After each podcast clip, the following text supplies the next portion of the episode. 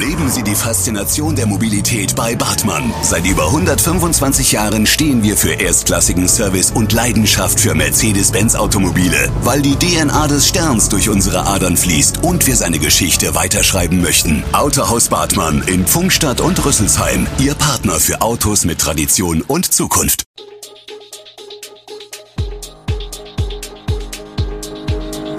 Gude, unser morgendliches News Update. Das Wichtigste aus Südhessen für Sie im Überblick. Guten Morgen aus Darmstadt an diesem 16. Mai. Neues zum geplanten Schwimmbadneubau in Pfungstadt, Streit um AKW-Abfall aus Biblis und ein Rückblick auf Saisonfinale der Lilien. Das alles und mehr gibt es heute für Sie im Podcast. Ist der Neubau des Pfungstädter Schwimmbads noch drin? Während der Abriss näher rückt, erfordern Inflation und steigende Preise eine neue Kostenkalkulation. Eigentlich dürften wir das nicht bauen, sagt Bürgermeister Patrick Koch. Eigentlich muss ich dann die Steuern erhöhen, ergänzt er mit Blick auf die explodierenden Baukosten. Dass es nicht bei den geplanten 19 Millionen Euro bleiben wird, ist den Verantwortlichen schon seit längerem klar. Knapp drei Millionen Euro steuert der Bund an Fördergeld bei, den Rest muss die Stadt stemmen und dafür Kredite aufnehmen. Doch weil der Baubeginn näher rückt, werden die Mehrkosten Realität und verlangen nun nach Entscheidungen. Bald sollen die Abrissbagger rollen. Dass es für den Schwimmbadneubau Steuererhöhungen geben könnte, will die Stadt daher nicht ausschließen. Auch Eintrittspreise und Besucherzahlen sollen auf dem Prüfstand. Bis Anfang Juni soll eine Entscheidung fallen.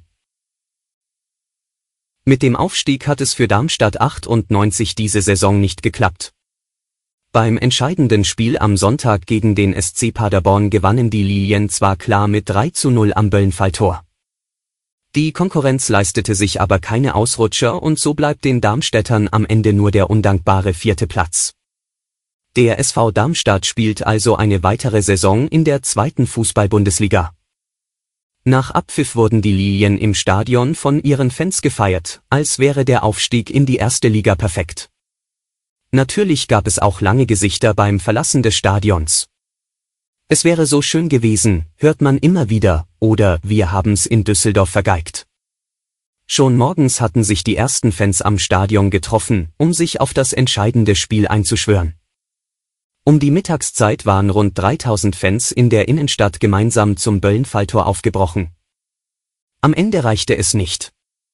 Enttäuschung und Frust bei den meisten Fans und Spielern wichen aber schnell einer großen Portion Stolz.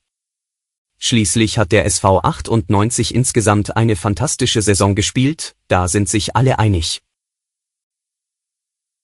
Blicken wir nach Nordrhein-Westfalen. Dort ist die CDU stärkste Kraft bei der Landtagswahl geworden. Nach dem vorläufigen amtlichen Endergebnis erzielte die CDU von Ministerpräsident Hendrik Wüst 35,7 Prozent und ging somit als Sieger am Wahlabend hervor. Ein Plus von 2,7 Prozent. Ihr bisheriger Koalitionspartner FDP erlitt hingegen schwere Verluste von minus 6,7 Prozent und erzielte nur noch 5,9 Prozent. Die SPD mit Spitzenkandidat Thomas Kutschaty landete mit einem historisch schlechten Ergebnis auf dem zweiten Platz, 26,7 Prozent mit 5,5 Prozent Verlusten im Vergleich zur Landtagswahl 2017. Die Grünen erzielten mit 18,2 Prozent ein Rekordergebnis, sie dürften bei der Regierungsbildung zum entscheidenden Faktor werden. Satte 11,8 Prozent konnten sie dazu gewinnen. Die AfD zieht mit 5,4 Prozent bei 2 Prozent Verlusten in den NRW-Landtag ein. Die seit fünf Jahren regierende schwarz-gelbe Koalition hat demnach keine Mehrheit mehr. Denkbar wäre jetzt ein schwarz-grünes Bündnis. Wüst erklärte, die Menschen haben uns ganz klar zur stärksten Kraft gemacht.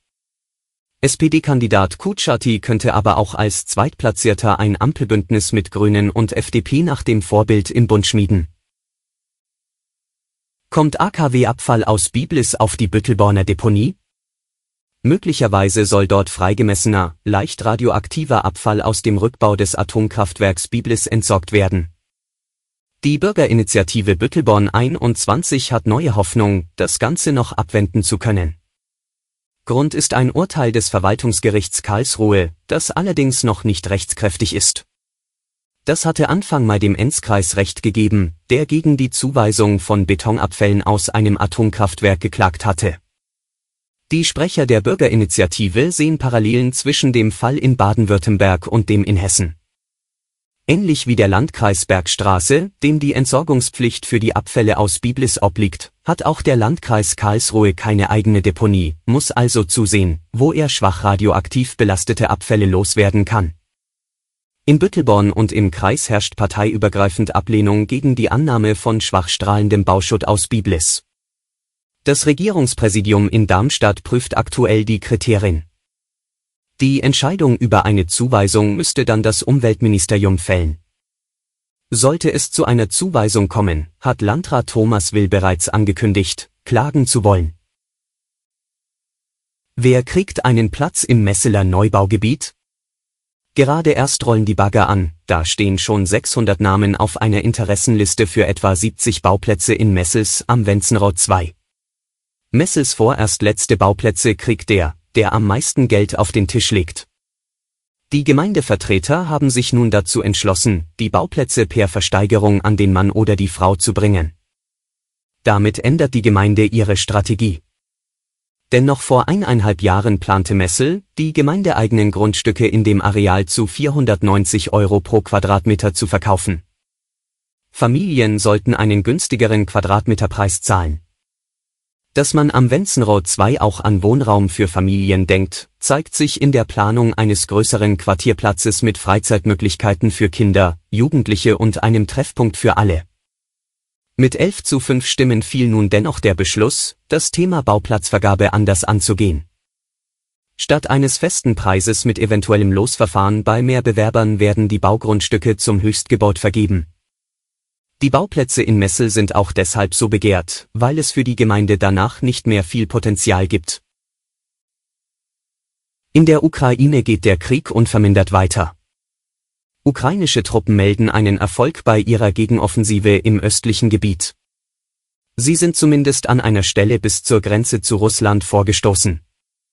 Das ukrainische Verteidigungsministerium veröffentlicht ein Video mit einem Dutzend Soldaten neben einem Grenzpfahl in den Nationalfarben Blau und Gelb. Russland hatte seine Truppen bereits im Norden der Ukraine abgezogen, nachdem sie vor der Hauptstadt Kiew gestoppt wurden. Präsident Zelensky will derweil auch in Afrika und Asien um Hilfe bitten. Er wolle dafür vor Parlamenten in weiteren Ländern sprechen, sagt er in seiner täglichen Videoansprache. In den vergangenen Monaten hatte Zelensky unter anderem bei Parlamentariern in Europa per Videoschalte um Unterstützung geworben. In einer Woche wolle er sich auch an das Weltwirtschaftsforum in Davos wenden, wo unter anderem über den Wiederaufbau nach dem Krieg gesprochen werde. Alle Infos zu diesen Themen und noch viel mehr finden Sie stets aktuell auf echo-online.de. Gute Südhessen ist eine Produktion der VAM von Allgemeiner Zeitung, Wiesbadener Kurier, Echo Online und Mittelhessen.de. Redaktion und Produktion die NewsmanagerInnen der VAM. Ihr erreicht uns per Mail an audio.vam.de.